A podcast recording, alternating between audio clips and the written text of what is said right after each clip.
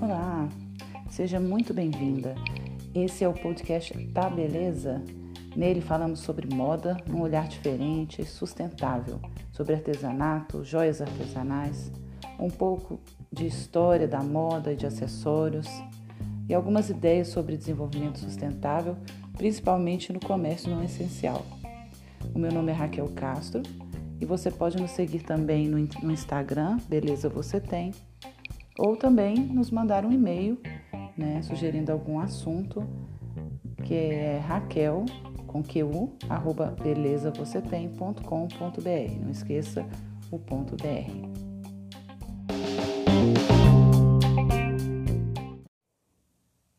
Bom, esse é o nosso podcast inaugural e eu quis começar com o tema que cerceia hoje todo o nosso universo, né, que é a pandemia e seus impactos econômicos e sociais, principalmente na indústria da moda que a gente fala aqui no podcast.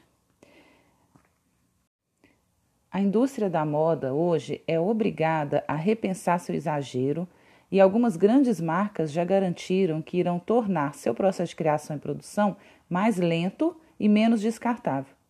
Atualmente, há algumas marcas que têm feito seus desfiles online ao vivo. Eu até comentei no Instagram sobre a Semana de Moda Londrina, que foi toda feita no site. Esse site era super interativo. Depois vocês procurem aí é, na internet e vocês vão achar. Tem o Instagram deles, é bem legal. É, mas como que a gente vai falar em tendência enquanto o mundo todo está dentro de casa, enquanto tantas pessoas são atingidas e nesse momento que nós estamos proibidos de viver?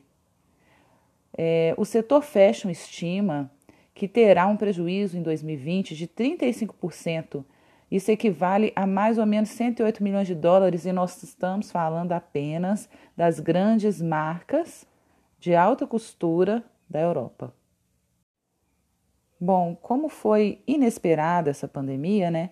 As empresas estão com pilhas de estoque e a perspectiva é de descontos generalizados.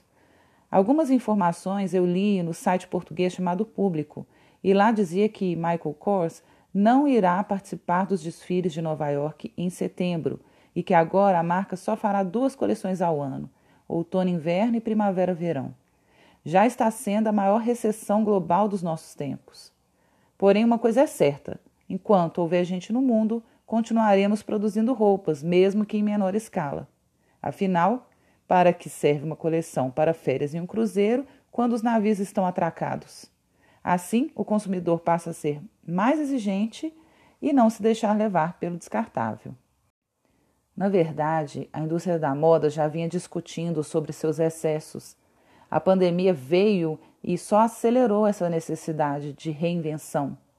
E quando eu falo é, de necessidade, consumo, quando eu falo de marketing, eu lembro logo do Philip Kotler, né, que dizia que era necessário transformar o desejo em necessidade.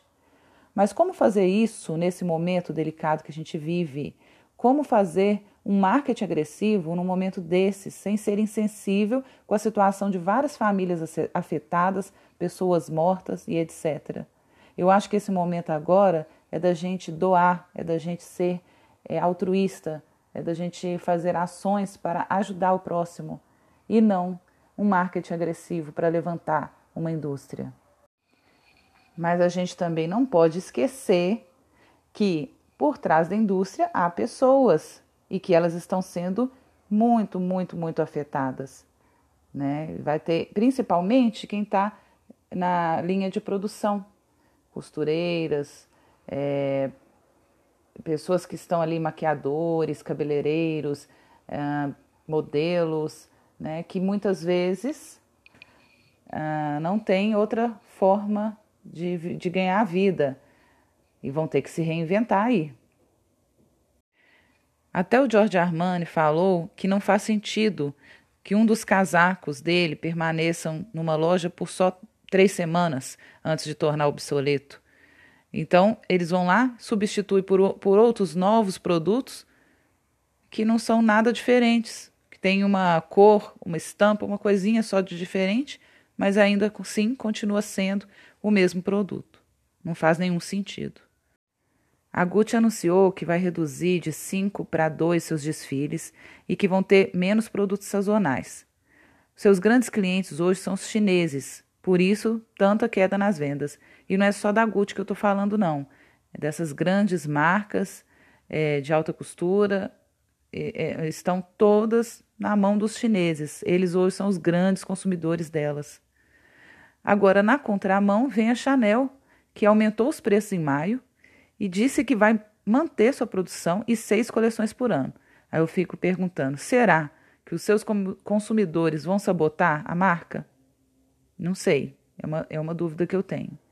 Bom, gente, eu vou terminar aqui só dizendo o seguinte, né? Que no mundo todo, hoje são milhares de pessoas que ficam sem empregos e sem renda. Né? O mundo está mudando, as profissões estão mudando e a gente tem que se reinventar. Eu me preocupo mais é, com a parcela da população que não tem condições para isso, que não tem estudo para isso, que não tem é, apoio, né? muitas vezes nem apoio do governo, nem apoio das empresas, porque as empresas também é, vão quebrar. Né? Mas vamos ver o que nos aguarda aí. E muito obrigada quem ouviu até aqui. Um grande abraço.